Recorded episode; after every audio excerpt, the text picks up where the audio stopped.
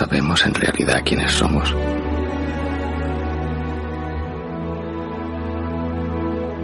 ¿Hasta qué punto nos atan el comportamiento racional y los convencionalismos?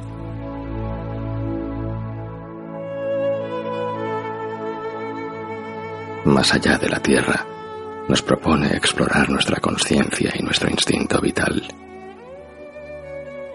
Las palabras de Martín, repletas de convicción, despiertan vibraciones en nuestro interior. Nos invitan a crear nuestros propios compromisos.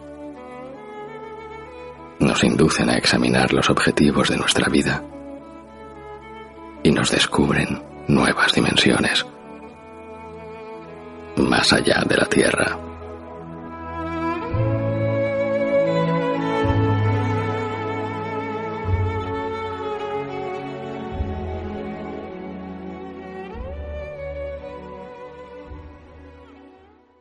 Siéntate y disfruta del encuentro.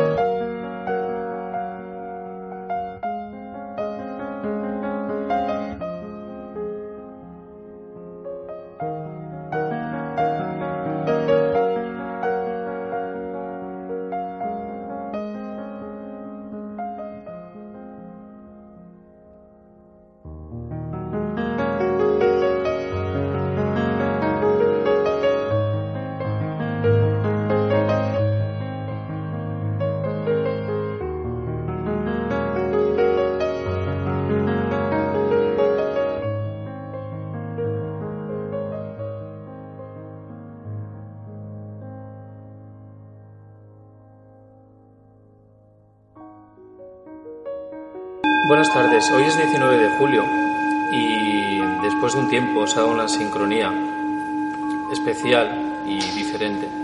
Eh, antes de todo quisiera presentar las personas que, que, hoy vamos a estar en esta tertulia y vamos a dar paso, bueno, lo tengo a mi izquierda, Emilio Carrillo, que está esta tarde con nosotros. Muy buena.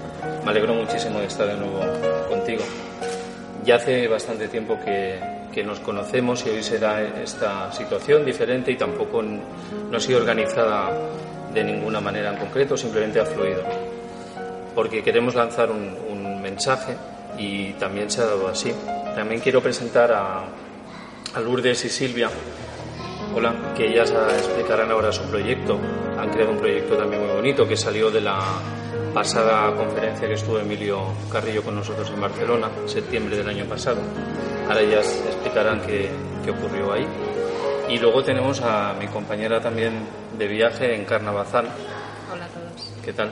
De Amate TV y, y Producciones Amate TV, con Santi Archilla. Tenemos a, a Yuan y invitados que no se ven detrás de la cámara, pero que también están aquí. Compañeros también de viaje y, y nada, poquito más.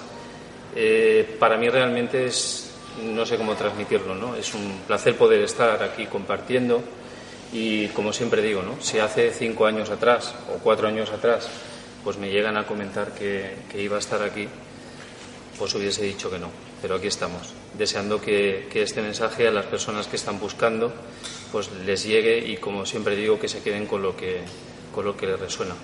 Y muchas gracias pues por estar ahí detrás. Y nada, quien quiera, quien quiera empezar, puede. Yo te quería dar las gracias por facilitar de nuevo el encuentro, ya la otra vez en septiembre. Uh -huh. Y a modo muy breve quería comentar que, que gracias a Emilio, eh, un proyecto que teníamos con Lourdes, para escribir un libro de personas que habían resignificado pruebas importantes en su vida, al final se ha convertido en un espacio de, de entrevistas por internet que se llama Frente al Espejo en el cual Joan Arel también forma parte del equipo. Y gracias a esa eh, tertulia que para mí bueno, fue impresionante lo que, lo que vivimos ese, ese, día, pudimos llevar a cabo el proyecto y pensamos que queríamos ayudar realmente a personas mm, que están viviendo duras pruebas con ejemplos de otras personas que, que, han abierto camino, porque han atravesado desiertos, noches oscuras, y ahora son un ejemplo viviente para poder ayudar a esas otras personas. De ahí el nombre frente al espejo. Consideramos que estaba bien. A mí me parece que también te gustó, ¿no? Sí, sí, desde el principio, cuando me lo comentaste, me encantó. Sí, sí. Además es una, eh, una forma muy directa de, transmitir el mensaje, porque efectivamente en la vida la vida nos coloca frente al espejo de nosotros mismos en muchísimas ocasiones. Y lo que estamos compartiendo de una forma o de otra, lo comentábamos ahora en la pequeña tertulia que hemos hecho antes de sentarnos, que da igual, ¿no? Ya prácticamente con a quién escuches a través de internet, ¿no? A qué persona, a qué hombre o mujer, e incluso nacionalidad, escuches el vídeo eh, o su charla. Al final todos los mensajes encajan, hombre, hay algunas perspectivas distintas en función de las experiencias de cada uno, en función de las culturas de cada uno, pero realmente el telón de fondo, el hilo conductor, es exactamente el mismo. Y yo creo que en el proyecto que vosotros habéis lanzado hay dos mensajes muy potentes que están ahí y que están en, en, lo que están compartiendo de corazón o en lo que estamos compartiendo de corazón tantísima gente, que es, en primer lugar, confianza en la vida y, en segundo lugar, derivado de esa confianza, la aceptación. Mm, la confianza es clave, porque eh, si no hay confianza en la vida, la aceptación puede convertirse en resignación. Es decir, bueno, lo acepto, pero porque no tengo otro remedio, en fin, ¿qué se va a hacer? Pero cuando hay confianza en la vida, la aceptación es cuando de verdad es una aceptación profunda. Y la confianza en la vida consiste simplemente en tomar conciencia, tanto por la experiencia de uno mismo, o como estáis haciendo vosotras, a través del conocimiento de las experiencias de otras personas, de que todo lo que ocurre en la vida, todo lo que ocurre en la vida, por tremendo que sea, por disparatado que le parezca a la mente, por triste y doloroso que sea desde el punto de vista emocional, sin embargo todo encaja, todo tiene su sitio, todo tiene su porqué y su para qué. Eh, y eso, eh, tanto desde el punto de vista de experiencia de enfermedad, desde el punto de vista de experiencia de pérdida de seres queridos, desde el punto de vista de experiencia, no sé, ahora con la archiconocida crisis de problemas económicos, de problemas de empleo, el ir dándote cuenta de que cuando la vida te pone delante eso, que al principio desde la mente lo que se produce es un rechazo, y un decir qué barbaridad, cómo, cómo, voy a superar esto, las cosas que me pasan.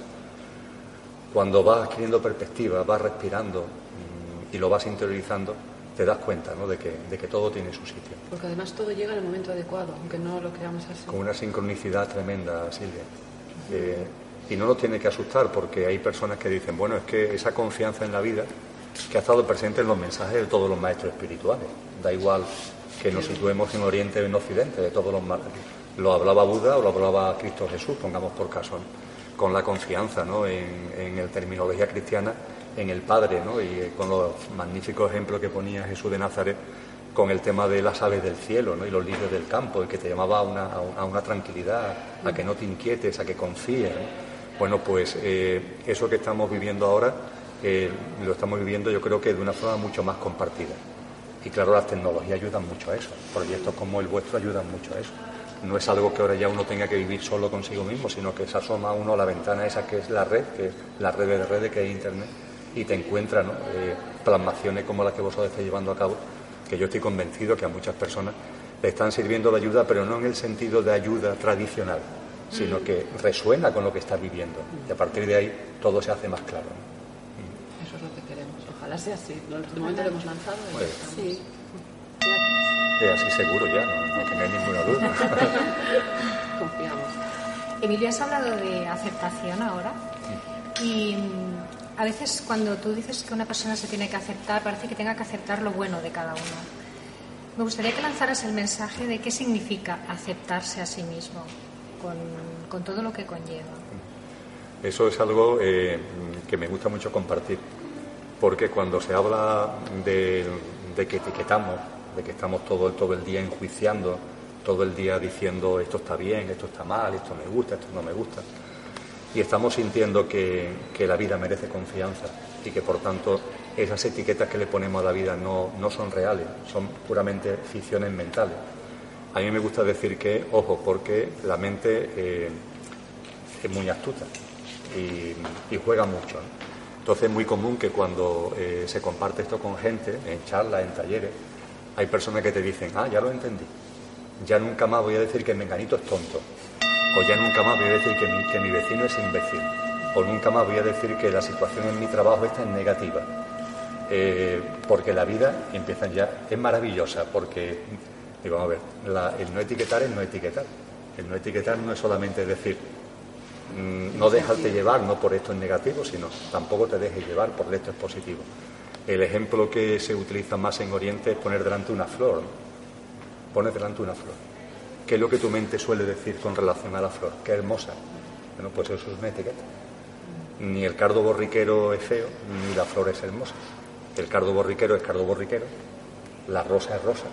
Y en la medida en la que tú interpretes desde la mente, con el lenguaje, con las palabras, le pongas ya un apelativo, le pongo una etiqueta, ya estás metiendo ahí una barrera entre el cardo borriquero y tú, entre la flor y tú, entre la persona que está delante tuya y tú, entre la situación que estás viviendo y tú. Estás poniendo una barrera.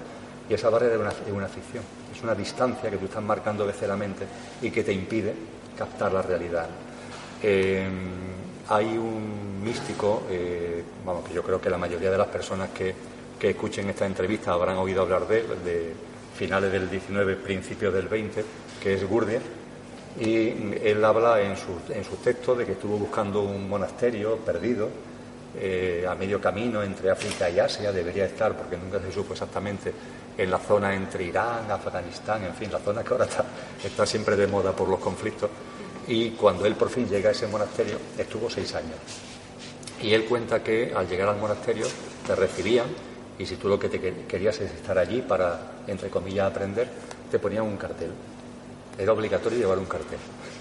Y el cartel tenía, eh, como cualquier cosa, imaginado que yo tengo aquí colgado el cartel, pues tiene dos caras, una, una anversa y un reverso. Entonces en la parte de delante lo que ponía es, eh, o en una de las partes lo que ponía es, hoy estoy mal, estoy negativo, no me hagáis caso.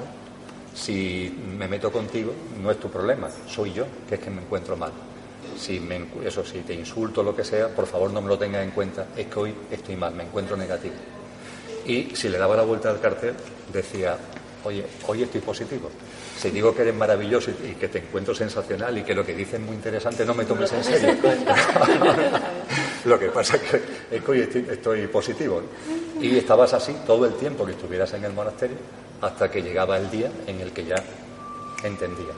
Y entonces ya te presentabas ante la persona que había sido tu tutor y decías, mira, creo que ya me puedo quitar el cartel, porque ya estoy en un punto de equilibrio, donde en mi vida ya no se basa en las emociones devenidas de las circunstancias, de los avatares que hacen que me encuentre de buen estado de ánimo mal estado de ánimo, porque claro, con ese buen estado de ánimo, ese mal estado de ánimo, lo que hago es interpretar la vida, no vivo la vida.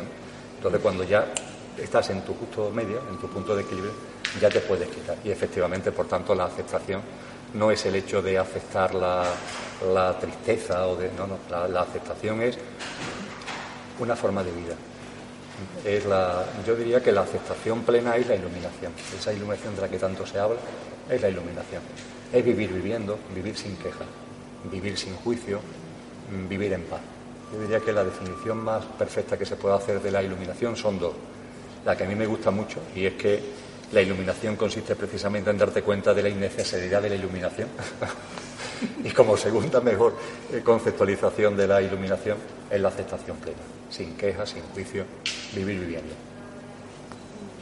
Pero tenemos tendencia a criticarnos, a, a criticarnos, a criticar, a buscarnos los defectos. Entonces, ¿cómo se trabaja eso? O sea, es, eh, no es solo conciencia de hoy me voy a levantar y voy a, no autocriticarme o como decías, tampoco puedo decir hoy estoy espléndida y no me veo fea, que me veo guapa, ¿no? O sea, ¿cómo se hace esto? ¿Cómo, cómo llegas a ese equilibrio? es tan sencillo como aparentemente difícil. Cuando etiquetamos, cuando juzgamos, cuando ponemos calificativos, estamos utilizando la mente. Eh, la mente es la que hace ese tipo de interpretación. Y la utilización que hace el ser humano actual de la mente es simplemente un hábito. Eh, yo le doy mucha importancia a los hábitos en la vida, porque eh, la gente, las personas que sigan ahora nuestro, nuestro encuentro, pueden creer que en su vida hay una especie de pilares que son inamovibles. Y realmente cuando uno hace un análisis interior, esos pilares no son inamovibles, son simplemente hábitos de vida. Y los hábitos tienen una característica y es que un hábito puede ser sustituido por otro hábito, sencillamente. El ejemplo que a mí me gusta poner es el hábito de fumar, que puede ser sustituido por el hábito de no fumar. Es simplísimo, ¿verdad? Cantidad de gente, de hecho, lo ha llevado a cabo. Tenían el hábito de fumar y han sustituido ese hábito de fumar por el hábito de no fumar. El hábito, por así decir, que tenemos metido en nuestra vida se caracteriza porque entra desde la inconsciencia, por inercia. Por ejemplo, a personas que fuman se le pregunta, ¿tú por qué fumas? Y no tienen muy bien la explicación. Influencia familiar, influencia de amigos, eh, la influencia social, el pensar que por fumar en un momento determinado una edad determinada de adolescencia parece más maduro, en el ámbito de los chicos te ayuda a ligar. Es una influencia social en sentido amplio y entra en tu vida casi sin darte cuenta. Ahora bien, el hábito nuevo, el de no fumar, para sustituir al que ya estaba instalado se necesita conciencia.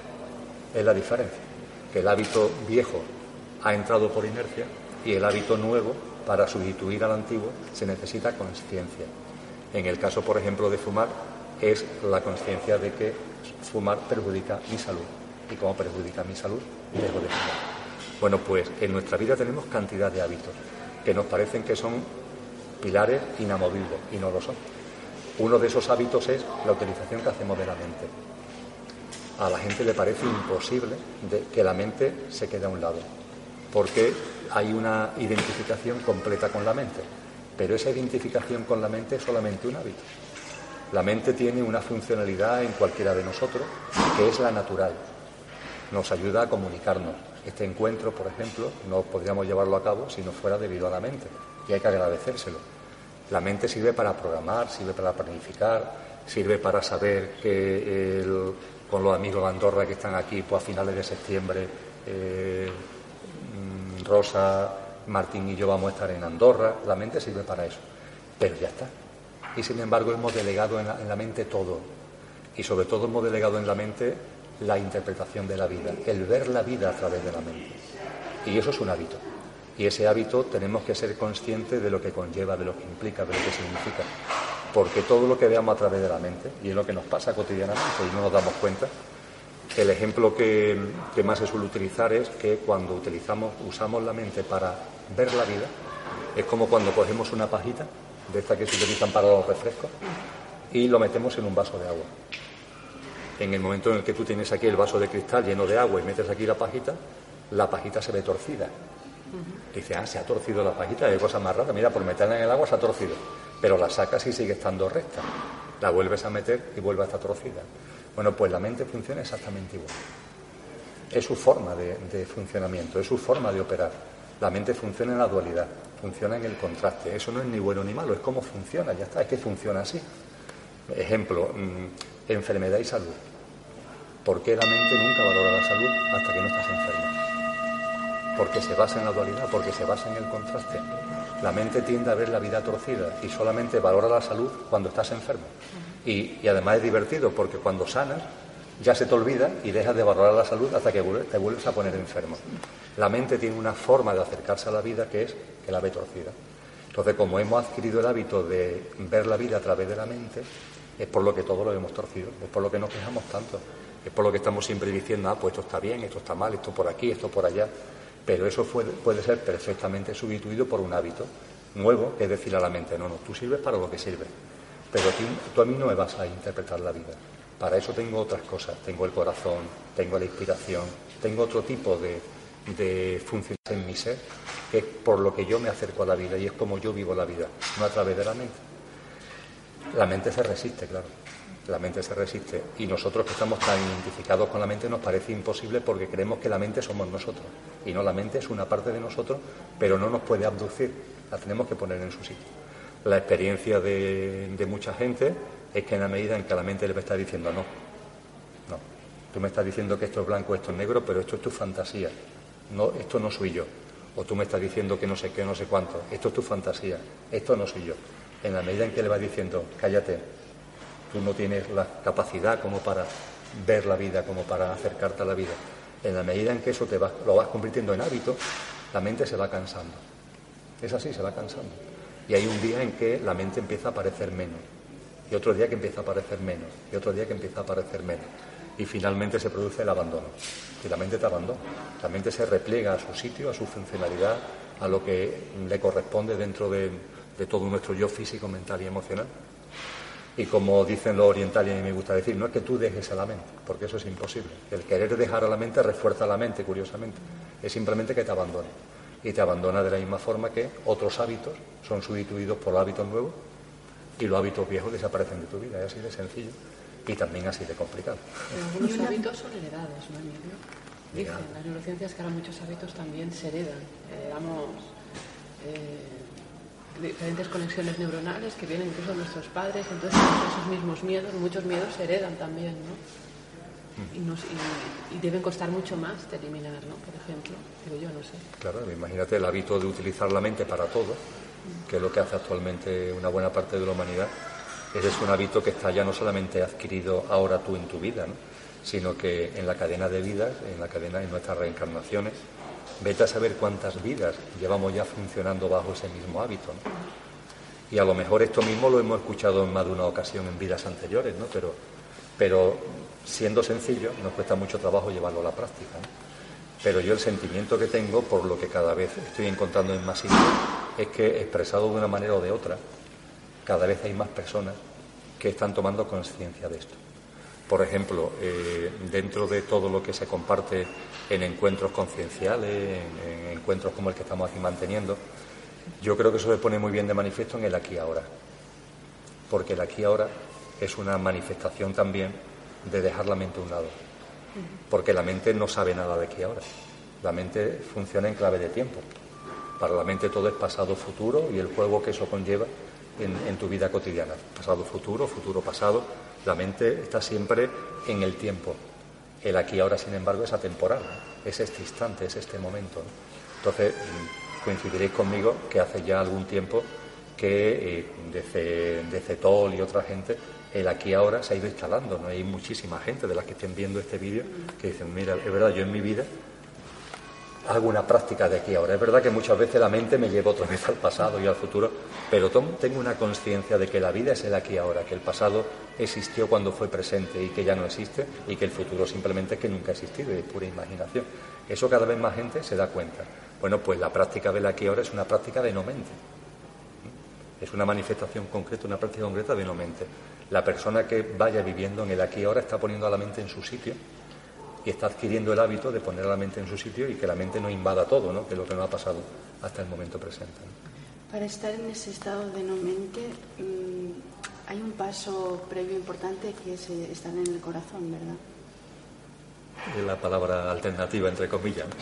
Que, que lo, vamos, volvemos, ¿Cómo se llega al corazón? volvemos a la dualidad, pero, pero es verdad ¿no? que, la, que la no mente es una, es una conexión con lo más profundo. ¿no? Cuando hablamos de la no mente, es que nuestro auténtico ser se plasme, que nuestro auténtico ser, a mí me gusta hablar, lo sabéis, de, del coche y del conductor, ¿no? que el, somos, un, somos el conductor encarnado en un coche y el coche nos sirve para vivir la experiencia humana. ¿no? La mente pertenece al coche, eh, forma parte del yo físico, mental y emocional que es el coche. La mente, utilizando el lenguaje informático, es algo así como el sistema operativo del coche. Pero es eso, es el coche. Nosotros somos el conductor.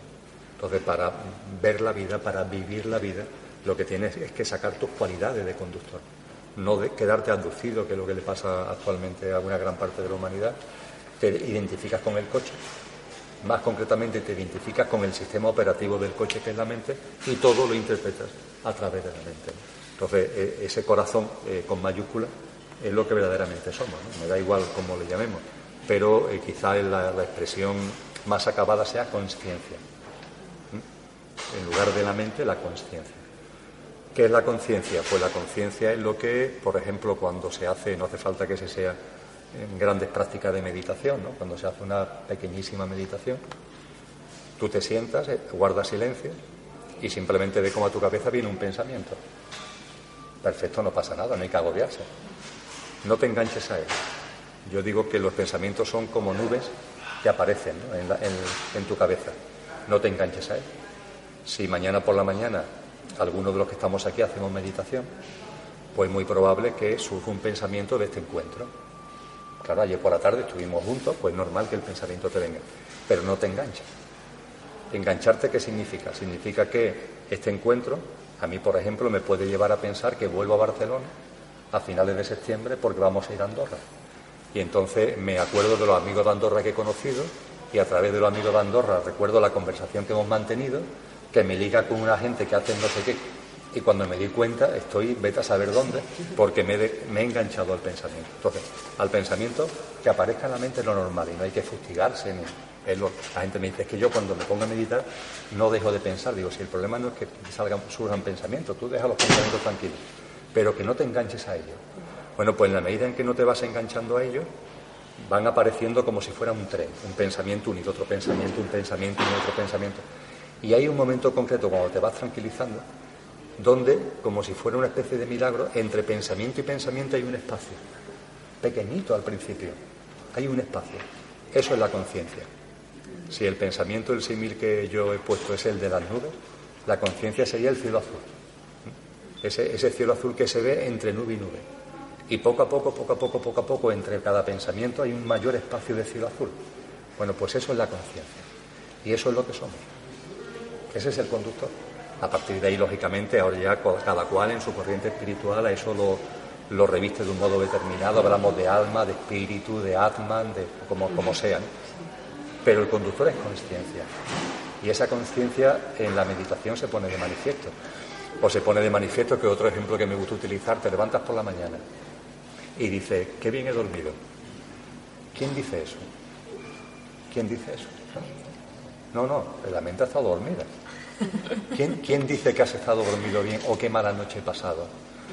hay muchas cosas que en nuestra cotidianidad lo lanzamos como si tal cosa, y lo que pone de manifiesto es que detrás de todo lo que acontece hay un algo, hay algo que está siempre presente, algo que no muta, algo que no se altera, algo que, es, vamos, permitidme que lo diga que es eterno, que es constante.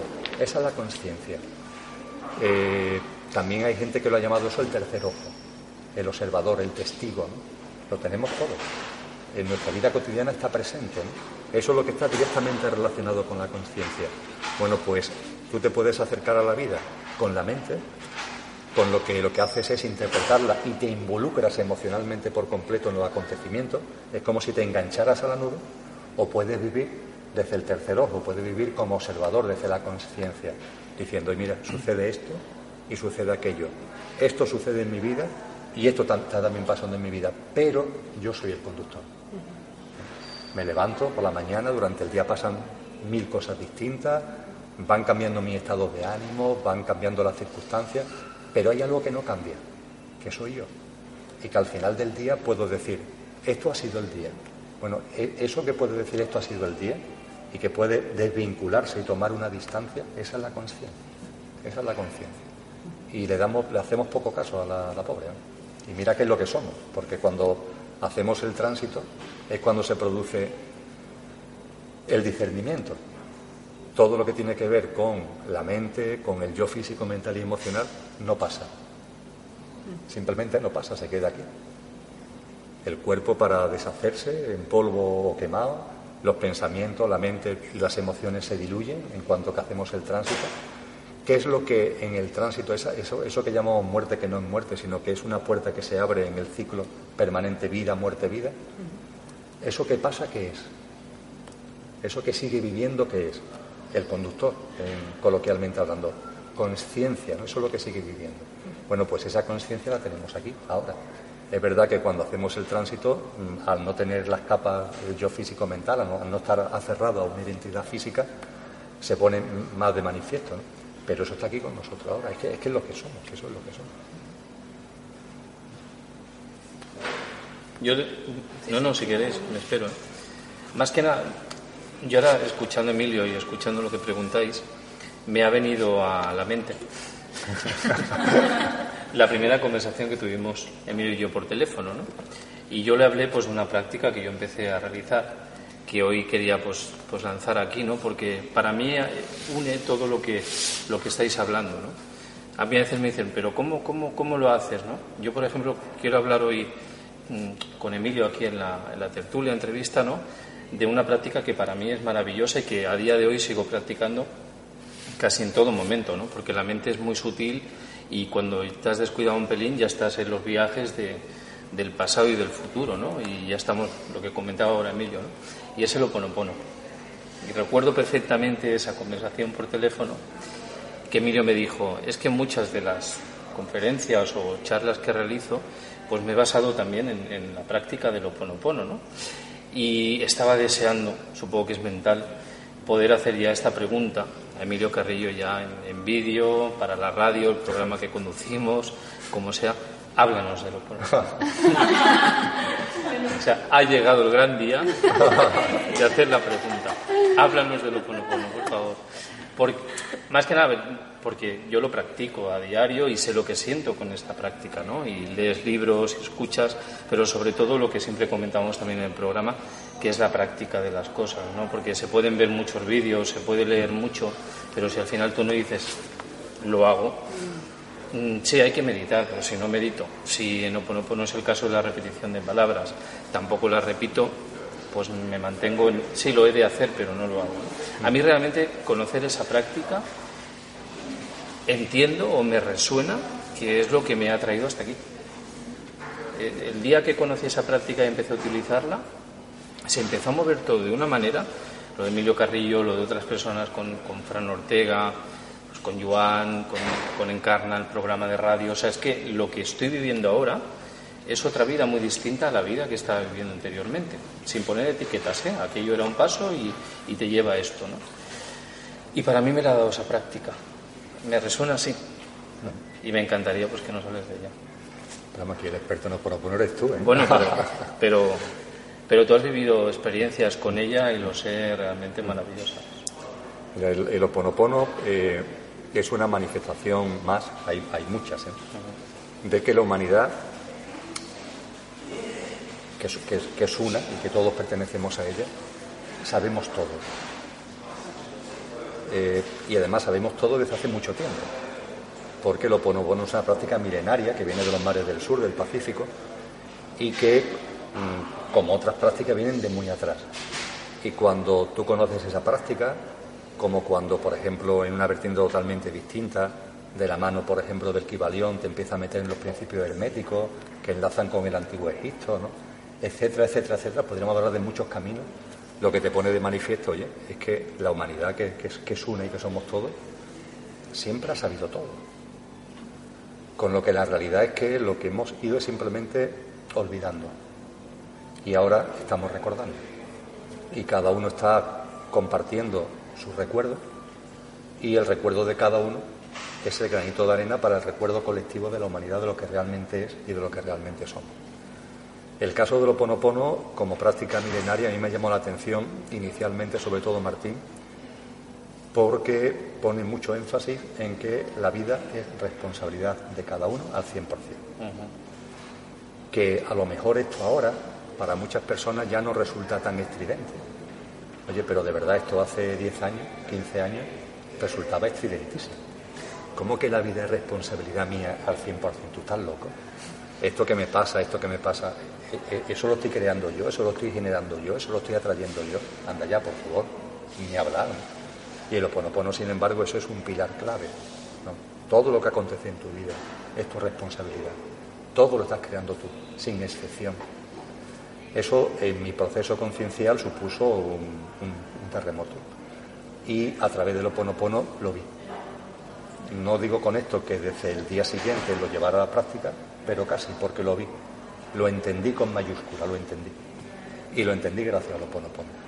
Igualmente en el Oponopono yo lo que encontré y tú has hecho referencia a ello con relación a tu proceso conciencial, es que tiene después una técnica que te permite estar alerta con las famosas frases, con el tema de, de lo siento, perdón, gracias, te amo, que eso dice, bueno, pero eso al fin y al cabo es una chorrada, porque bueno, bueno, una chorrada o no, es decir, como se dice A, B, C y D. Es lo que yo pensé cuando me llegó la práctica.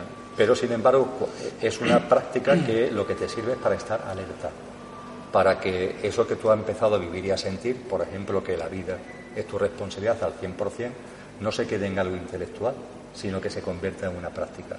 Y a través de esas cuatro sencillas frases, que no hay que interpretarlas, porque no sé, yo me he encontrado con personas que, bueno, y el perdón, que es que bueno, vamos a ver, si no, no, entremos de verdad, no, no le demos juego a la mente. Si lo importante es que tú tengas estas cuatro herramientas, porque estas cuatro herramientas lo que te permiten es estar alerta y que esa conciencia que suele estar ahí aletargada se haga presente en tu cotidianidad. Y eso es fundamental. Eso yo diría que junto con ese hilo conductor de la responsabilidad al 100% de tu vida, esas, herramientas que te da el Oponopono para mantenerte consciente, yo creo que es lo que hace al Oponopono una práctica tan potente. En ese sentido me gusta recordar que cuando eh, se habla de fe, la, palabra fe viene eh, del latín, pero es fruto de la traducción del griego que hizo San Jerónimo de la primera vez que el Evangelio y la Biblia se traduce del griego al latín. Entonces San Jerónimo, eh, creo que fue en el siglo IV, siglo IV, siglo V, es el que hace la traducción primera al, latín, que dio lugar a la llamada Vulgata.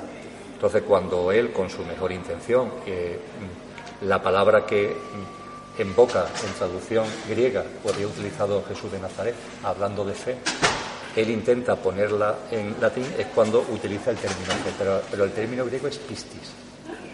Es un, en sustantivo pistis el verbo pisteo es un término difícil de traducir del griego al latín porque en griego tiene un significado complejo. Es decir, es un término que tiene varios significados juntos. Y bueno, y San Jerónimo lo tradujo lo mejor que pudo, lo mejor que supo. Pero para entender lo que es la fe en palabras de un maestro espiritual, de un, cómo Jesús de Nazaret significa, hay que irse a, dar un pasito más a la raíz ¿no? e irnos al término griego. Y lo que significa pistis es una mezcla de confianza, de la que hemos hablado al principio, compromiso y perseverancia. Eso es lo que se transmite detrás de lo que hoy es fe, que hoy cuando es fe como algo de creerte, aquello que no, no se ve, te lo crees. No, no, no. Cuando se utilizaba en aquellos tiempos el término fe no tiene nada que ver con esto. Es confianza, confianza en el sentido que hemos compartido al principio, confía en la vida, confía en la vida. La vida es amorosa la vida siempre va a estar apoyándote.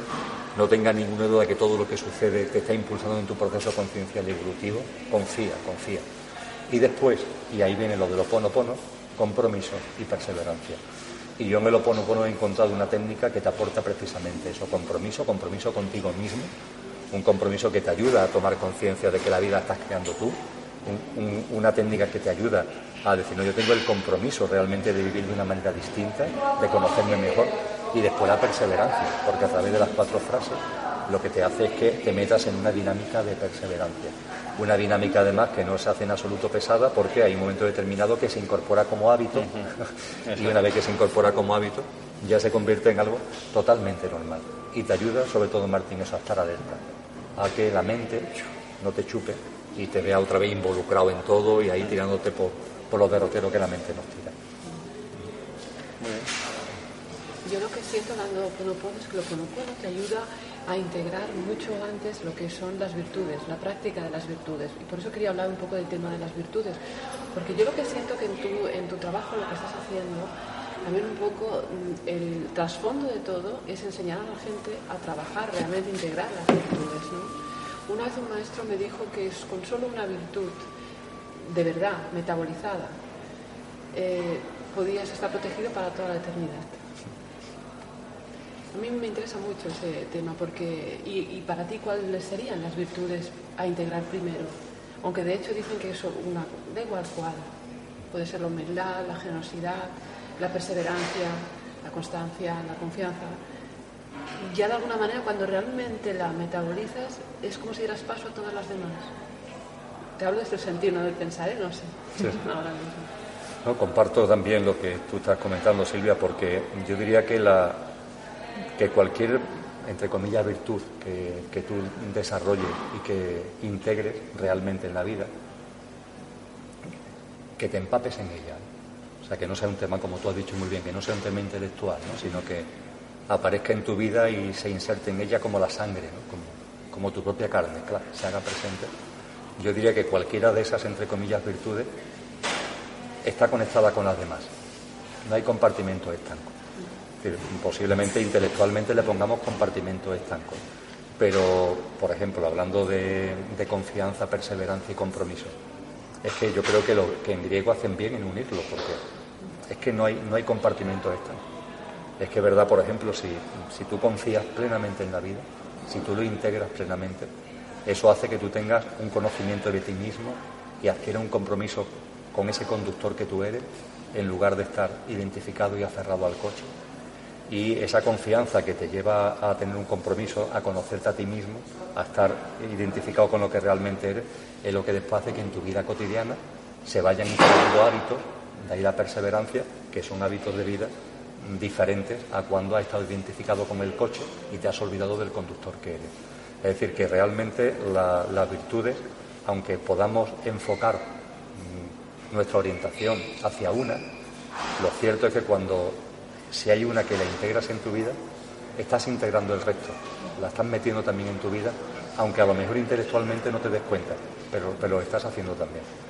Desde el punto de vista de, elegir una, pues eh, eso es un poco tonto, decir, que cada cual de corazón, aquella que por su experiencia, por su, dinámica vital, eh, resuene más, que se incline hacia ella, ¿no? que sea la que meta como si fuera su sangre en su vida. Desde la perspectiva mía, que no es ni mejor ni peor, sino por mi experiencia, es la confianza, de la que estamos hablando tanto ahora. Para mí la confianza es la clave.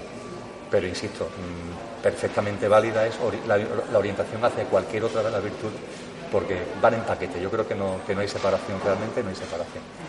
Y las virtudes, finalmente, enfocado por un lado o por otro, abren una, una puerta, ¿no? que es el amor. Que es el amor el amor que te vas dando cuenta también eh, en el proceso conciencial, que claro, no es el amor emoción al que estamos acostumbrados, no, es el amor como el que pueden tener dos personas desde el punto de vista de lo que hablamos de enamoramiento, ¿no? Es una cosa distinta. Es verdad que es difícil eh, utilizar palabras para definir lo que es el amor. Hemos intentado diferenciar ese amor mm, poniéndolo con mayúsculas o hablando de amor incondicional para, para diferenciarlo del amor emoción pero es muy difícil ponerlo en palabras. Eh, el amor es algo que en un momento determinado estalla dentro de ti, que es lo que somos, y es como si mm, eh, a través de prácticas como el oponopono, a través de la orientación mm, para meter en tu vida una o varias virtudes, es como si con eso, eh, es un ejemplo que no me gusta mucho utilizar por lo que tiene de, de una práctica medioambientalmente dañina, pero me lo permití, es como las prospecciones petrolíferas. Mm, vamos, yo no estoy en ninguna, pero la he visto en la tele. Y es que meten, un, no sé, una, empiezan a, a, golpear la tierra buscando la bolsa de petróleo. Y hay un momento determinado, clac, en el que ya por fin dan con la bolsa y entonces empieza a salir petróleo y no para de salir petróleo. Pues el amor que somos, yo diría que ocurre algo parecido. Somos amor, es que es lo que somos, en nuestra esencia, en nuestra naturaleza, y está ahí. Y es como si lo, lo tuviéramos tapado y a. No te levantes, respira profundo y sigue disfrutando de nuestra compañía. Unos segundos de publicidad y sigo a tu lado. Más allá de la Tierra Radio. Difundimos tus conferencias, cursos y talleres. El programa de referencia en el cambio social y experiencias de vida. Te entrevistamos en directo todos los miércoles o nos desplazamos a grabarte. Difunde tus conferencias, cursos, talleres o eventos al mundo entero desde el programa de referencia mundial. Más allá de la Tierra Radio. Contacta con nosotros y empieza a compartir tu don y tu talento en el WhatsApp 609 42 35 85. Donde hay dolor, sea este emocional o físico, sin duda hay carencia de amor. El dolor físico es la alerta de una emoción no expresada y estancada en alguna parte de nuestro cuerpo. Mi nombre es Concha Escudero, soy facilitadora en relación de ayuda y si lo deseas puedes contactar conmigo al 667 98 4031. Gracias por tu confianza.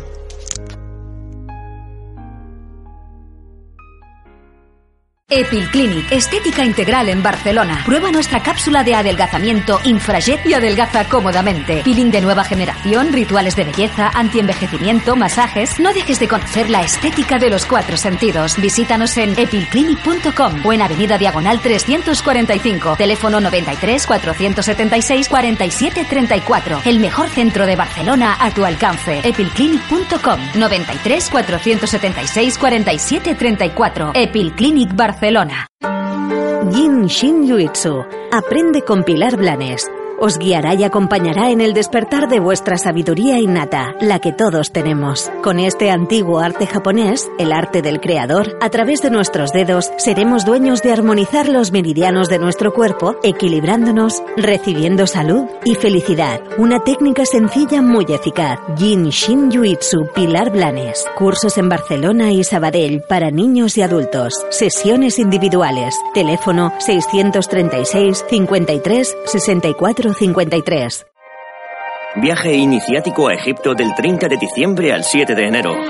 Visita Egipto desde un prisma energético y espiritual. Realiza un verdadero trabajo de evolución y sanación a nivel del alma. Un recorrido a través del Nilo, aprovechando la energía de los templos y lugares sagrados para cerrar ciclos y activar y sanar memorias de nuestro campo de información. Además, vivirás la mágica experiencia de realizar una práctica energética dentro de la Gran Pirámide, solo para nosotros. Haz tu reserva antes del 5 de noviembre y aprovecha nuestra oferta promocional. Llámanos al 973 267-378. 973-267-378. Viaje iniciático a Egipto. Más información en www.viajesiniciáticosoroalquimia.com. Centro de Terapias Naturales Salud Integral y Dietética, calle Tisó 29 Barcelona, teléfono 93 35 95 654. Equipo multidisciplinar en salud holística, naturoterapia, flores de Bach, dietoterapia, fitoterapia, reiki, quiromasaje, yoga, chikun y pilates. El Centro de Terapias Naturales Salud Integral y Dietética patrocina esta entrevista. A vez de prácticas de un tipo o de otro, meter en tu vida una virtud y desarrollarla plenamente, es como si de esa forma estuviera haciendo la protección petrolífera y hay un momento determinado en el que el amor sale. Y una vez que eso sale, ese petróleo sale, es muy difícil ponerle palabra. Lo único que sí es cierto es que cuando eso sucede, sí se puede comprender perfectamente lo que dijo un santo que ha vuelto loco a los teólogos católicos de todos los siglos, ¿no? que fue Agustín de Hipona, San Agustín, ni más ni menos, padre de la Iglesia desde el siglo, doctor de la Iglesia desde el siglo V, creo. Eh, y eh, Agustín de lo que dijo fue aquello de ama y haz lo que te dé la gana. Y es verdad. Una vez que ese, petróleo, esa, eso ha, salido de ti, que insisto, es muy difícil dar una palabra, pero bueno, con la palabra amor yo creo que, que nos podemos entender una vez que eso ha salido, esa fuente ha manado, puedes decir realmente, oye, ama y haz lo que te dé la gana, porque ya todo lo que hagas va a estar impregnado ¿no? por el amor que son. Ya no, ni siquiera es que ames, es que ni siquiera amas, ya desaparece ese sujeto que ama, es que ya, ya eres amor. Y hasta ahí yo llegaría, a, Silvia, en la importancia de, de verdad, encarnar una virtud, meter en sangre una virtud. Yo diría que es un camino de prospección petrolífera para que ese amor salte y puedas tú decir, a partir de aquí ya amo y, hago lo que me da la gana. Es abrir esa puerta, ¿no? Que muchas culturas dicen eh, la puerta que tenemos de, conexión, encontrar la llave que abre la puerta para que, para que la resultante sea esta, claro. ¿Tú es así como te sientes?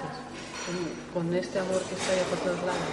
Sí, yo, yo, yo siento que ahí el, pozo petrolífero está ya. Ya está puntito. Y además lo más maravilloso es que cuando eso sucede te das cuenta que no sucede en ti, sino que sucede en todo. Esa es la maravilla, ¿no? Que es algo que ya la individualidad no tiene, no es algo que decir yo ya he conseguido, no te das cuenta que no, que no tiene nada que ver contigo, que es algo que tiene que ver con la unidad. es, un punto cuando uno se da cuenta que, va poco a poco dejando su vida personal para convertirse en una vida transpersonal, ¿verdad? Entonces, es un momento que, algunas veces puede dar temor. Es decir, ese paso, ese, ese, porque uno parece como que lo intuye el paso que va a dejar de alguna forma una vida personal para ir eh, pasando hacia una vida transpersonal donde uno al final eh, en un camino de humildad puede decir, bueno, es que yo no lo sé todo. Y eso pasa en Oponopono también. La, la vida está ocurriendo continuamente y al final uno entra en la humildad y dice, yo no lo sé todo, pero hay algo en mí que sabe más que yo. Y, ahí, em, del paso de la vida personal a la vida transpersonal, en ese clic eh, si tú estás de acuerdo con lo que estoy comentando, ¿cómo ves tú ese, paso que es como... Se hace progresivamente, pero hay un, momento también de, pozo petrolífero, ¿verdad? Que hay un, clic que, se produce. Pues es, en libre albedrío es absolutamente legítimo que haya personas que en su proceso conciencial digan que no quieren dejar de sentirse como yo perfecto. Y lo han compartido mucha gente conmigo. Dice, yo es que incluso tengo miedo a, dejar de sentirme como yo y empezar a sentirme como algo transpersonal que va más allá del yo. Y eso es legítimo. lo importante ahí es darse cuenta de que tienes ese miedo. No autoengañarte, ¿no? Sino, oye, mira, pues eh, por las razones que sea, mm, ahora mismo yo estoy más tranquilo identificándome con mi yo que eh, lanzándome a una experiencia que me puede llevar a ir más allá, olvidándome el yo y empezando a, sentir la unidad, empezando a sentir la, conexión que hay eh, entre todos y empezando a conectar con el todo. Bueno, toma conciencia y si esa es tu posición, no pasa nada, pero date cuenta. Con las personas que les sucede eso y se dan cuenta, la reflexión que a mí me gusta hacer es ¿realmente qué es lo que pierdes?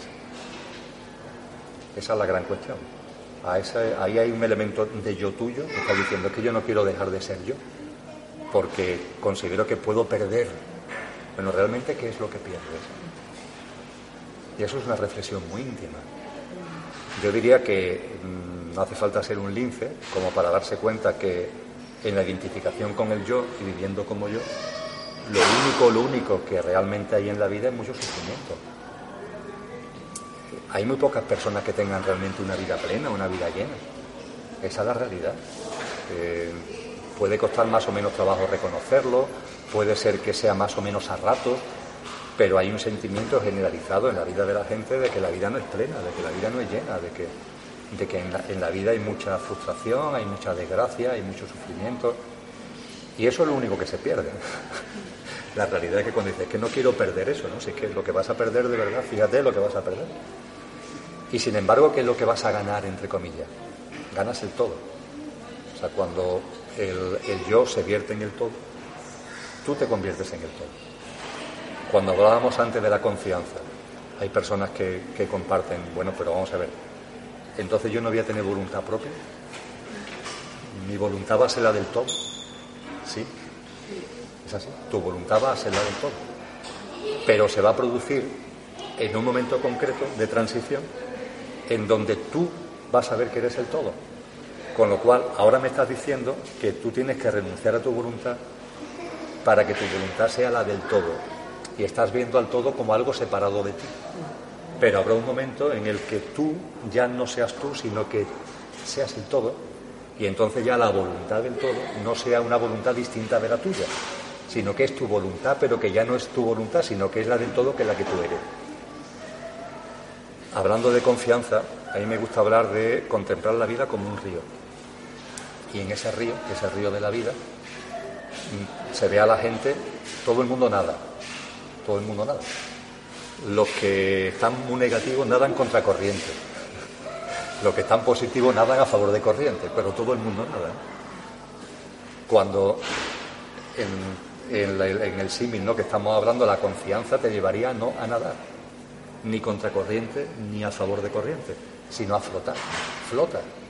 No te esfuerces, no te tomes molestia, no trabajes, flota, flota. Si el río va para allá, tú vas para allá. Si el río va para acá, tú vas para acá. Flota, no, te esfuerces, flota. Y hay un momento concreto cuando empiezas a flotar en el río de la vida, confiando, aceptando, sin preocuparte para nada de si va para un lado o si va para otro, siendo muy consciente de las energías que se van desplegando en ti, pero que van surgiendo de tu interior. Por ejemplo, no me quiero salir del asunto, pero los dones y talentos tienen mucho que ver con esto. Los dones y talentos son energías que salen de ti, sin esfuerzo, sin trabajo. Bueno, pues eso es el río de la vida, ¿no? que te va llevando para un lado, te va llevando para otro, y tú flotas. Y hay un momento concreto en el que, flotando en el río de la vida, te das cuenta de que eres el río. Ahí ya cuando el yo es el todo, la voluntad del yo que tú teóricamente te habías, habías sacrificado para fusionarte en el todo, viendo al todo como algo separado de ti y a su voluntad como algo distinto de ti, en ese momento ya te das cuenta de que, que el todo es tú que siempre lo ha sido. Que en todo momento de tu vida, en esta y en toda la demás vida y en todas las que podamos desarrollar en la eternidad, siempre somos el todo. Y que ha sido solo a través de la mente y a través de una experiencia de conciencia individual, que es un éxito de la evolución, pero que en estos momentos la especie humana ya no la estamos rebasando. Es la conciencia transpersonal. Que yo creo que ya la, la humanidad sin que lo hayamos hablado, porque no hace falta hablarlo, estamos viviendo la experiencia de una transición de conciencia, de una conciencia puramente individual, fijado porque además la palabra es muy bella, porque es individual, también de dualidad, y está todo metido, está metido el ego por, por el individuo y está metido la dualidad, porque es lo propio del ego que utiliza la mente, una conciencia individual a una conciencia nueva, conciencia transpersonal, conciencia de unidad. Eso es lo que estamos viviendo. La conciencia individual ha sido un éxito de la evolución pero la hemos vivido ya mucho. Ya la hemos experimentado y la hemos estrujado y le hemos sacado todo su jugo. Y en estos momentos estamos ya transitando a una conciencia que se amplía, una conciencia que se expande, que es una conciencia transpersonal, que es una conciencia de unidad. Evidentemente en la, transición, pues sí, surgen dudas, porque han sido muchas vidas, están en la vida, muy aferrado a esa conciencia individual y todo lo que estamos compartiendo, de las dudas que puedes tener, de que, es lo normal. Pero a su vez el proceso es irreversible. Una vez que el proceso de expansión de la conciencia individual a la conciencia transpersonal ha comenzado, es irreversible. Y me parece que es bastante palpable que la humanidad está ya en ese, en ese momento. Estamos en un momento evolutivo de, de transición muy potente. En ese momento evolutivo que nos estás comentando, hay otros partícipes en los que muchos de nosotros los creemos parte de nosotros y nos ayudan a esa transición. Que estoy hablando de seres, bueno, de, eso, de ángeles, arcángeles. ¿Cómo, ¿Cómo, entran en esa participación de, la unidad? La, fíjate, tú has hablado, eh, es una terminología que me encanta, porque la ciencia actualmente habla de dimensiones. Y hace unos minutos compartíamos a propósito de lo ponopono de la cantidad de cosas que la humanidad sabe y que la tenemos como olvidada. Bueno, pues cuando uno se acerca a los textos cristianos, no hace falta ser Einstein para darse cuenta de que están hablando de distintas formas de vida. El ser humano, los ángeles, los arcángeles, los querubines, los serafines, esos son dimensiones. Eso es lo que la ciencia actualmente llama dimensiones. Son formas de vida más sutiles, más densas, planos distintos de existencia, todas ligadas, todas interrelacionadas, porque además en los textos cristianos se produce la interrelación. Los ángeles intervienen aquí, los arcángeles intervienen aquí, es decir, hay una conexión, no son mundos mm, cerrados, sino que son mundos que se están interconectados. Eh, esto lo saco a colación por, la, por, por, lo sabios que somos, la humanidad, es que está, es que está todo ahí. Bien, eh, cuando hablamos de esas otras dimensiones, cuando hablamos de esos otros planos, cuando hablamos de ángeles, arcángeles, cuando hablamos de hermanos de luz, por llamarlo de, de una forma mucho más genérica, lo primero que tenemos que ser conscientes es que en una parte muy importante somos nosotros mismos. Eso no se nos puede olvidar. Nuestra conciencia, nuestra dimensión espiritual encarnada en tercera dimensión, está en cuarta, está en quinta, está en sexta, está en séptima. En todas las dimensiones que queramos decir, hasta desde el origen, estamos. Porque la expansión de la creación no va de afuera adentro, sino que va de dentro hacia afuera. Eh, cuando tú tiras una piedra en el agua, los círculos concéntricos no vienen desde fuera hacia, hacia adentro, sino que van desde dentro hacia afuera. Para que la luz que somos, por poner un ejemplo, esté en tercera dimensión, significa que si este es el origen, tomármelo como el foco de la linterna, para que esté en tercera, quiere decir que este rayo de luz, para llegar a tercera, está en cuarta, y está en quinta, y está en sexta, y está en séptima, porque somos seres multidimensionales. Entonces, en una parte importante, esos hermanos de luz somos nosotros mismos, en nuestro ser multidimensional, con lo que no solamente es perfectamente viable y posible conectar con, en terminología cristiana con ángeles o con arcángeles, sino que es, esos arcángeles y esos ángeles también forman parte de tu propia multidimensional y eres tú mismo. A veces es lo que llamamos guías espirituales, los maestros, nuestros ángeles de la guarda, somos nosotros mismos, nuestra multidimensionalidad. Pues bien, nosotros mismos u otros, es decir, otros ángeles, otros, hermanos de luz, por supuesto que tienen una presencia en, nuestra vida, en nuestra en la vida de cada uno, tienen una presencia en, lo que es el proceso de expansión de conciencia de la humanidad y tienen una presencia aquí ahora, en el momento presente de transición de la conciencia de la humanidad. ¿Qué tipo de intervención tienen? Yo creo que es muy sencillo de explicar. Mantener el equilibrio es lo único que hacen. O lo único que hacemos multidimensionalmente, mantener el equilibrio. Es decir, no hay, hay libre albedrío. El libre albedrío existe en la creación porque la creación es amor, por eso hay libre albedrío. Eh, no hay dirección obligatoria. Y nosotros mismos, o nuestros hermanos de luz, eh, lo que hacemos es mantener el equilibrio. Cuando hay, en la humanidad actual hay tanto miedo, y se habla mucho de, yo qué sé, de la fuerza oscura, de no sé qué, no sé cuánto, yo siempre comparto, en primer lugar, que esa fuerza oscura son también seres divinos, igual que tú y que yo, que formamos parte de la misma unidad, que formamos parte del mismo todo, que el todo sabrá porque hay pecadores y santos, ese no es mi problema. muchas veces, mira, hay, hay santos y hay pecadores, hay pecadores y hay santos. porque hay pecadores y hay santos?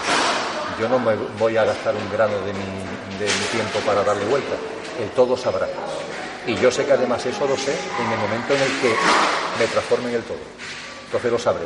Pero mientras que esté separado, es simplemente un darle vuelta a la cabeza para que no va a ninguna parte. Bueno, pues volviendo a, a esas fuerzas oscuras, a esas entidades oscuras, que están en su proceso conciencial y evolutivo, exactamente igual que tú, exactamente igual que yo, con el mayor respeto, con el mayor amor, y de verdad que yo los amo como amo a los hermanos de luz, porque es que todos somos, en definitiva, hermanos de luz.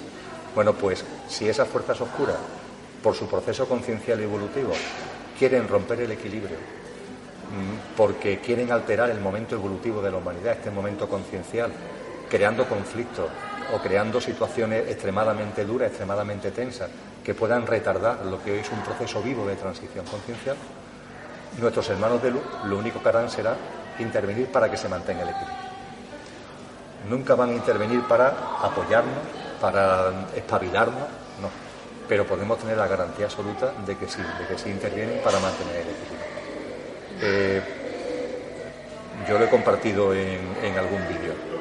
Es, es una situación muy extrema y un ejemplo muy extremo, pero lo comparto con mucho gusto.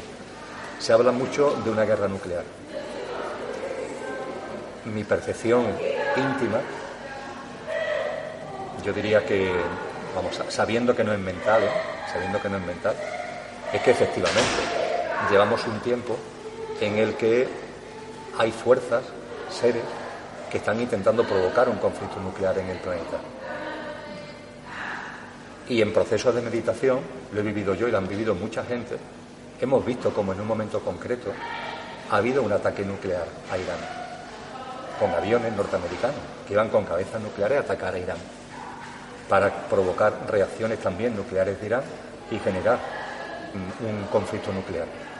Y lo que hemos sentido todo, lo hemos vivido, es como esos aviones perdían el mando de sus pilotos y volvían, daban la vuelta y volvían a sus portaaviones. Y los, los pilotos de los aviones no tenemos ningún mando ya sobre los aviones y los aviones están volviendo no se permitió.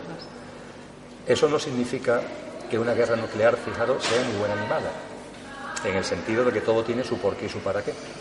Pero en estos momentos concretos, esto fue hace un año y medio, en ese momento concreto del proceso evolutivo de la humanidad, sí hubiera supuesto un parón, se hubiera supuesto eh, un retranqueo, se hubiera supuesto un retroceso.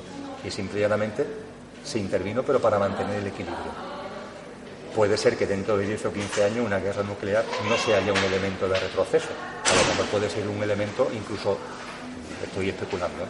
un elemento incluso normal para que en el proceso conciencial ya se den determinadas circunstancias ya de, ruptura definitiva de, de, un modo de vida y de renacimiento de otro modo de vida. Pero en este momento concreto era un elemento de retardo. Y nuestros hermanos de luz intervinieron manteniendo el equilibrio. Eso es lo que hacen ellos, mantener el equilibrio. Y también en nuestra vida nos ayudan mucho a mantener el equilibrio. Nuestro ser multidimensional nos ayuda mucho a mantener el equilibrio. No se nos va a poner delante para hombre, esta vida, pero no te das cuenta, eso no lo van a hacer. Pero tienen la figura del ángel de la guarda es, muy sutil, no dice mucho al respecto ¿no? de lo que puede significar. ayuda mucho mejor, ¿no? Si les pedimos ayuda, de alguna manera tienen que dejarse...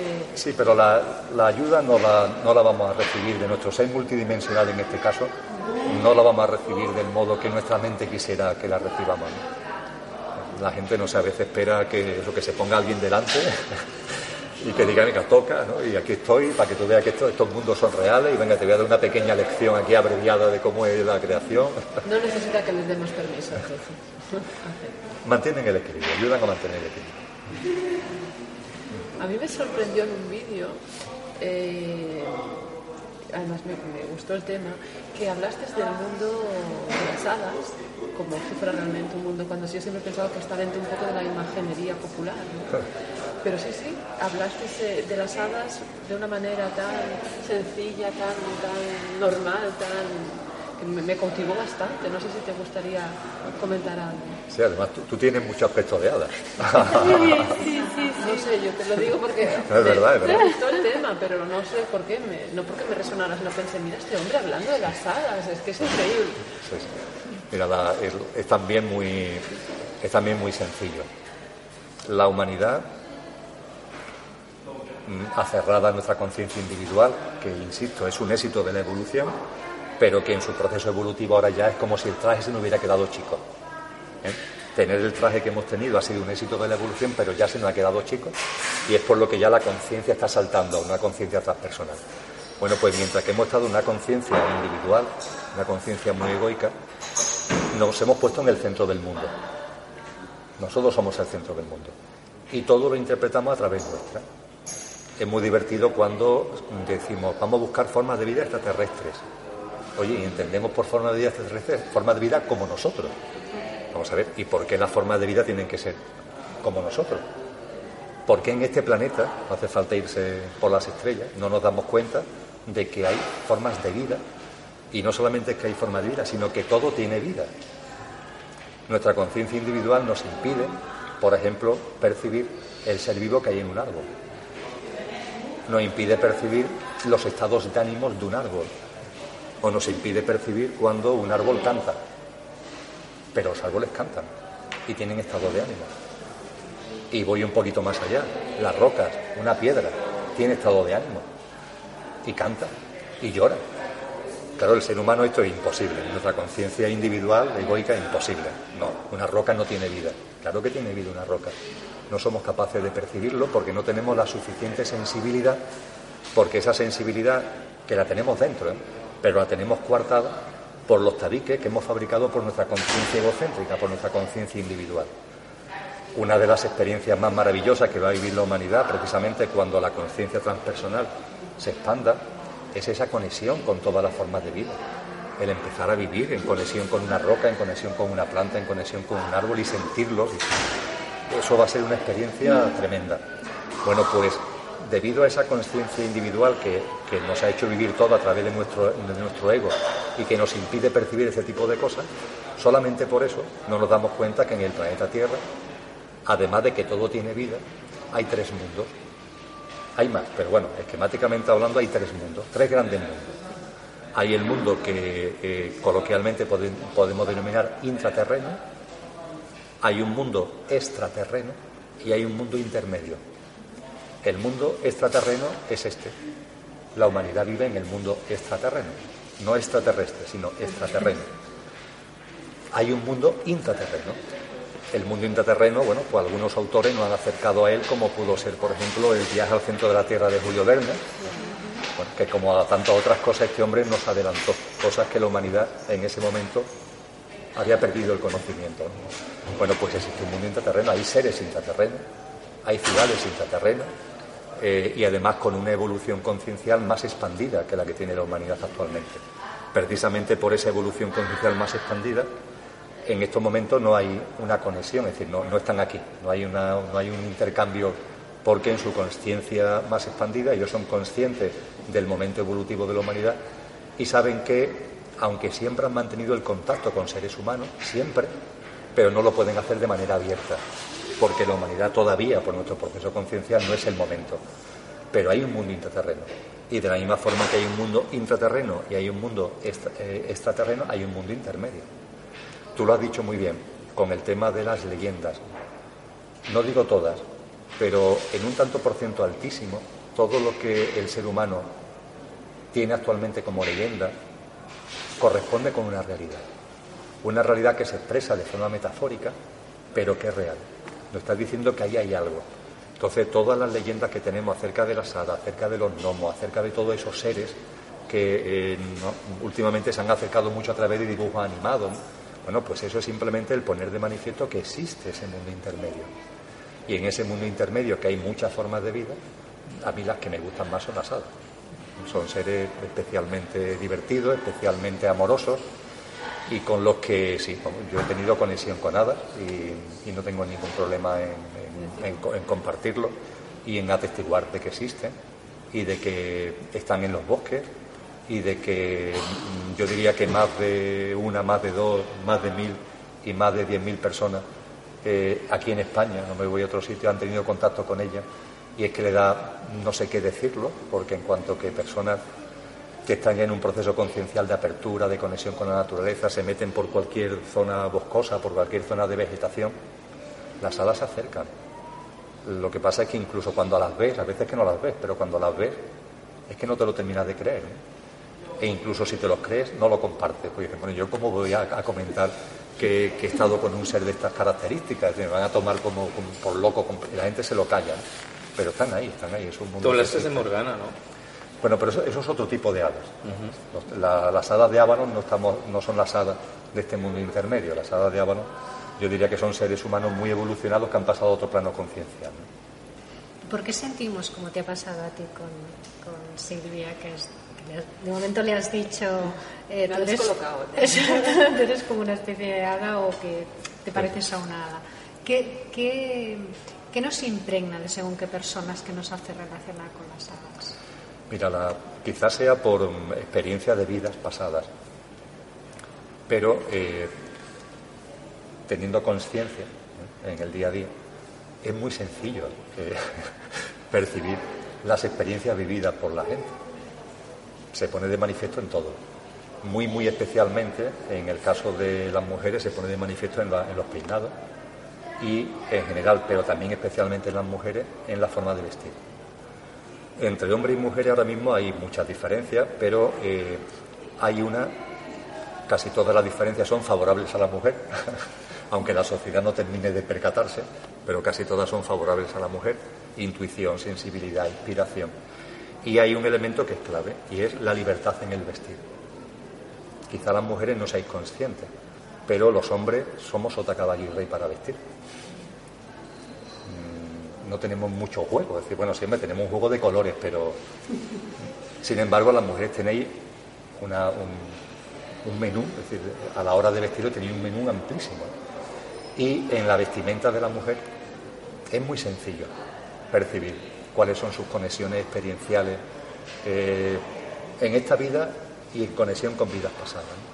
Y sí, vamos, yo aquí el primer día que nos ha salido el tema, yo, yo no voy por ahí contando las cosas así porque sí, ¿no? Si no, si surge solamente Y si no, tú tienes, eres, eres una hada, tú eres una hada encarnada en, ser humano, vamos, es muy evidente.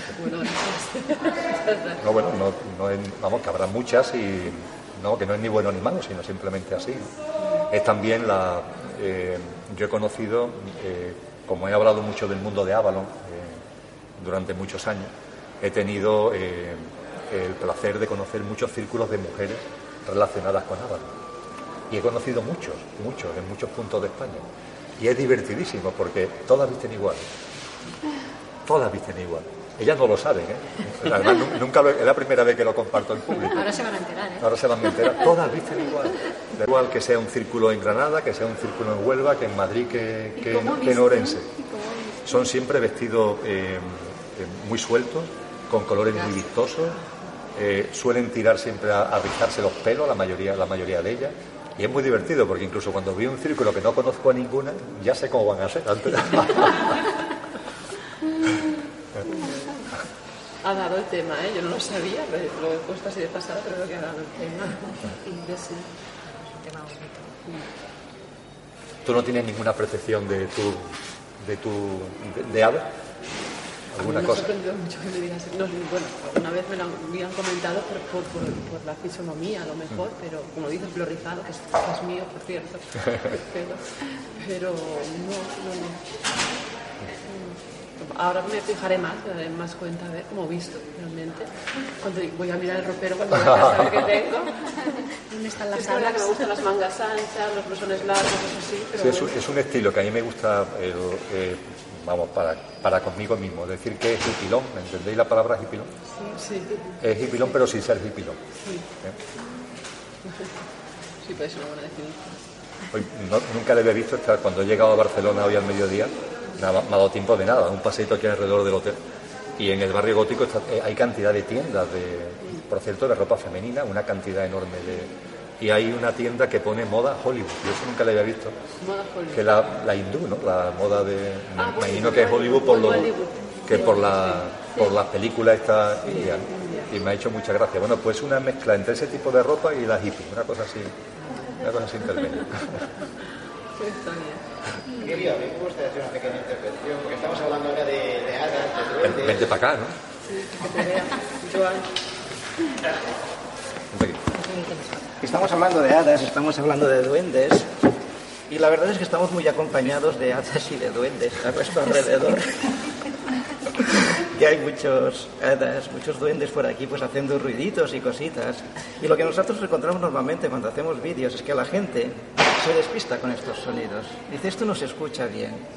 Y desde mi punto de vista es que no están mirando el mensaje que se está transmitiendo en ese vídeo y dan mucha más importancia a estos ruidos que realmente existen. ¿no? Estamos en un sitio público, estamos en un hotel y es lógico que pasen niños, que hayan ruidos, puertas que se abren, que se cierran. Pero ¿por qué la gente da más importancia al ruido que al mensaje que se está transmitiendo?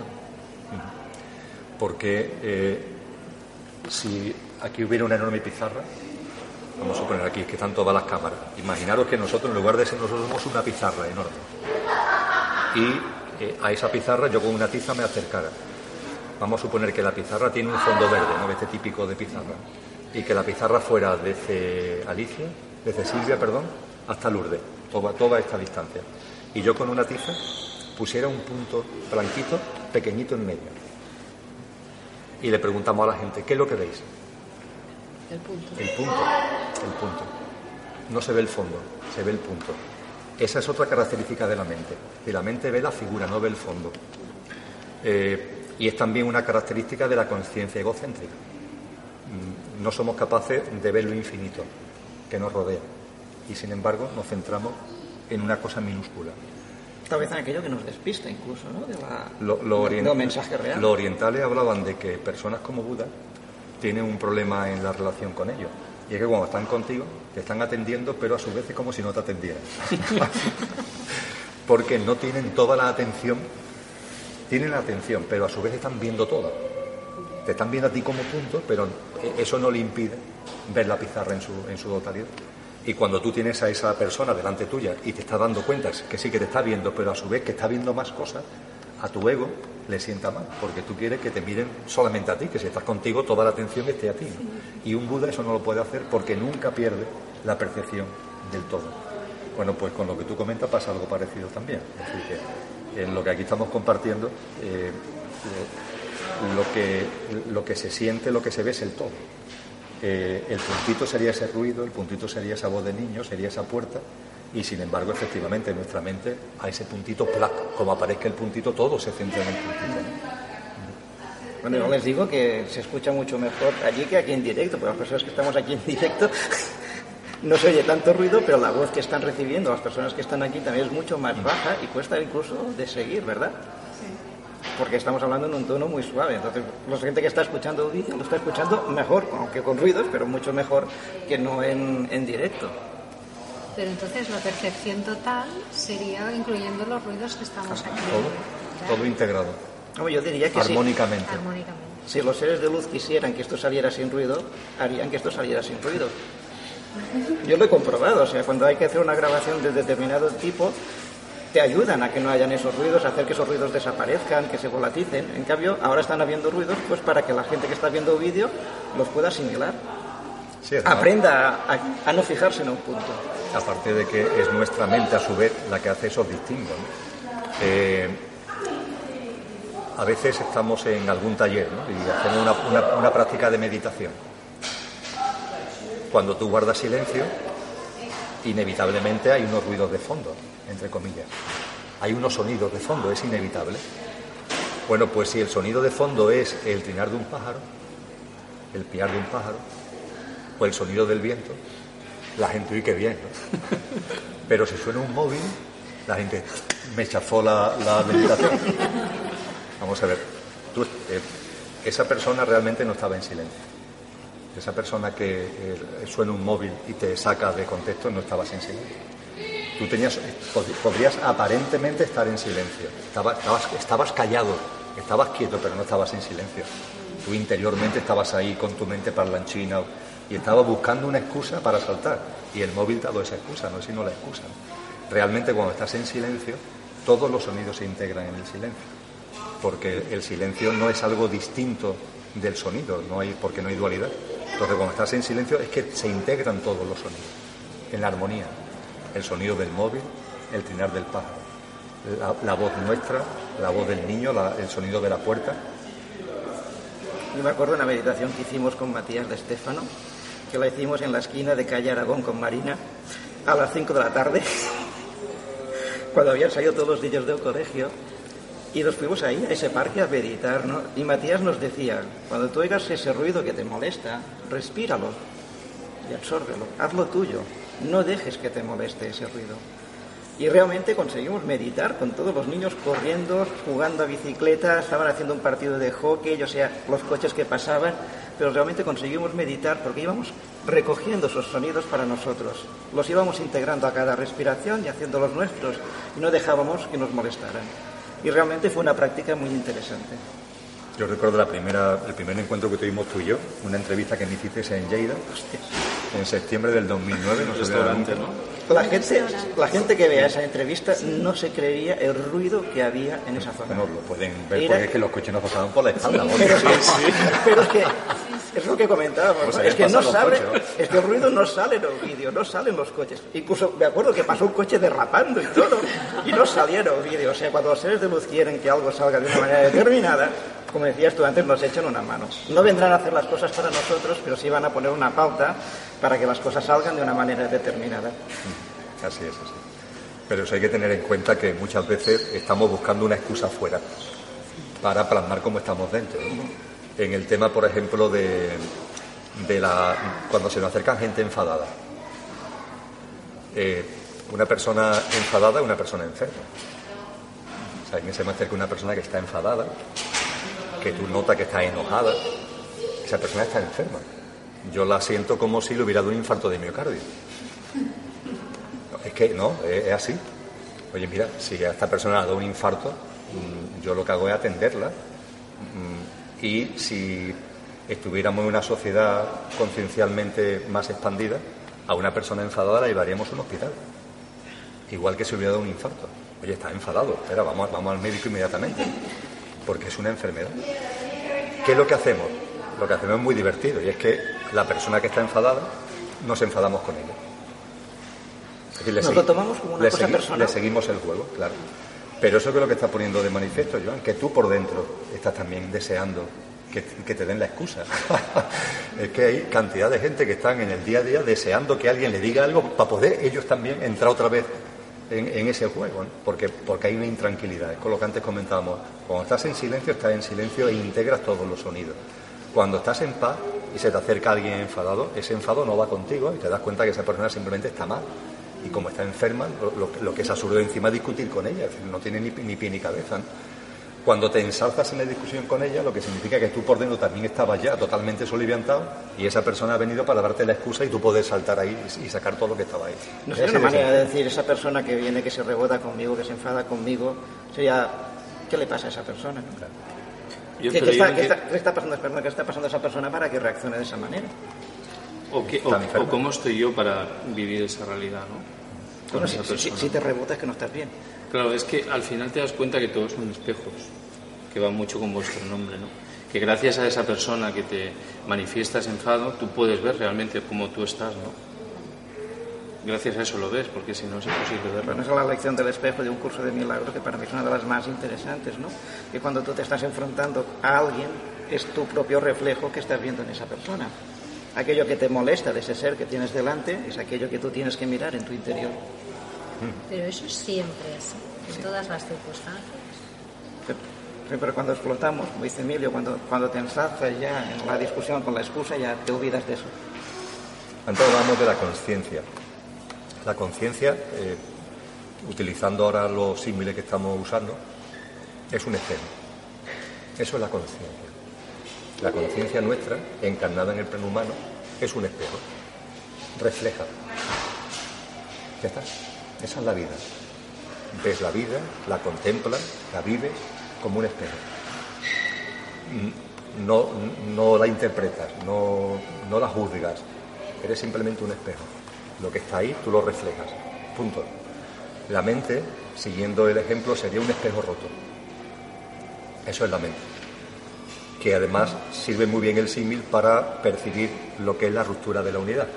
Si tú rompes un espejo, tú eres uno, pero ya tu cara se divide tantas veces como trocitos de espejo allá. Ya está fragmentado, ya se ha producido una división, ¿no? que, es lo que hace la mente. Pero la cualidad de la conciencia es precisamente ser un espejo. Cuando utilizamos la mente, en lugar de espejo, lo que hacemos, como tú muy bien has reflejado, eh, Martín, es utilizamos la realidad como una pantalla en la que proyectamos desde la mente en lugar de ver la realidad, en lugar de verla, en lugar de sentirla, en lugar de vivirla, la utilizamos como si fuera una pantalla en la que proyectamos desde la mente. Y claro, todo lo que en esa pantalla está, eres tú. Eres tú. Porque estás utilizando la realidad como fondo de pantalla. Es muy divertido cómo además los seres humanos queremos cambiar la realidad alterando la pantalla. Cuando la pantalla es la proyección de tu mente. Oye, si quieres variar la realidad, varía la proyección de tu mente. Y si llega ya un momento determinado que te cansas del juego, que es lo que me ha pasado a mí, le está pasando a mucha gente, que mira que ya está, ya no conocemos esto de qué va y se acabó. Yo ya lo que no hago es proyectar, se acabó. Le digo a mi mira, no proyectes más porque ya me he enterado de qué va este juego y ya está bien, ya está bien. Yo ahora quiero ver la realidad tal como es, no quiero tener una pantalla, quiero ver la realidad tal como es. Así que mente ya, tranquilo, no proyecte y voy a vivir la realidad tal como es. Pero es así, utilizamos todo como pantalla. Y es muy curioso que en el momento que tú decides cambiar, ¿no? optar ya por un cambio, tu realidad también cambia contigo. O sea, ahí dices, siempre nos pasamos la vida buscando fuera, ¿no? quejándonos de lo de fuera, que se han hecho, que si me hacen, que si pero al final te das cuenta que el cambio está a nivel tuyo. Tú cambias, tu realidad cambia. Sin poner etiquetas, ¿eh? La realidad ni mejor ni peor simplemente tu realidad es otra. Bueno, es, lo que, comentabas antes de lo ponopono, lo ponopono te permite hacer eso mm. precisamente. Sí. Cuando tomas un acto de conciencia de que has hecho algo con alguien que no es coherente, sencillamente esas cuatro palabras te ponen en ese, en ese énfasis de cambiar tu mente. Claro, y si lo vas practicando, cada vez tu mente va cambiando más. Claro. Sí, sí, al final es eso, ¿no? Poder ver también en el otro realmente lo que te está aportando para, para, para tú poder limpiarlo, ¿no? De tu disco duro que hablaba Emilio de la pantalla, limpio mi disco duro y mi pantalla cambia. Esto es tan fácil como ponerlo en práctica. Pero hay mucho miedo. Bueno, pues no pasa nada. Pero realmente está bien, la olla está hirviendo, ¿no? El cambio está ahí, o sea, es decir, día a día el cambio es más fuerte a nivel, a nivel mundial, ¿no? Porque esto se, se, se siente, no, no se ve, porque tampoco hay que verlo, pero sí que se siente, ¿no? Porque por algo estamos aquí sentados. Tan cómodamente. Sí, vamos, yo creo que cada vez somos más conscientes de que cambiar el mundo, perdonadme que lo diga así, es una idiotez. Las cosas son exactamente como tienen que ser, nada sobra ni nada falta, todo encaja. Y de hecho, lo único que hay que cambiar eh, somos nosotros mismos. Si es que todo está aquí, es que todo está aquí. Cuando te empiezas a dar cuenta de eso, pues entonces, claro, te metes dentro y empiezas a darte cuenta de que no es algo intelectual, sino que, que es verdad. Y en la medida en que tú vas transformándote, te vas dando cuenta de que el mundo es distinto. El cambio estará instalado cuando ya no haya que grabar estos vídeos. Lleg- No, llegan, yo realmente me resuena así, ¿no? De que va a llegar un momento de que no se va a tener que, se va a dejar de hablar ya, porque ya, ya está, ya está totalmente. Son muchos ya los mensajes que están en Internet.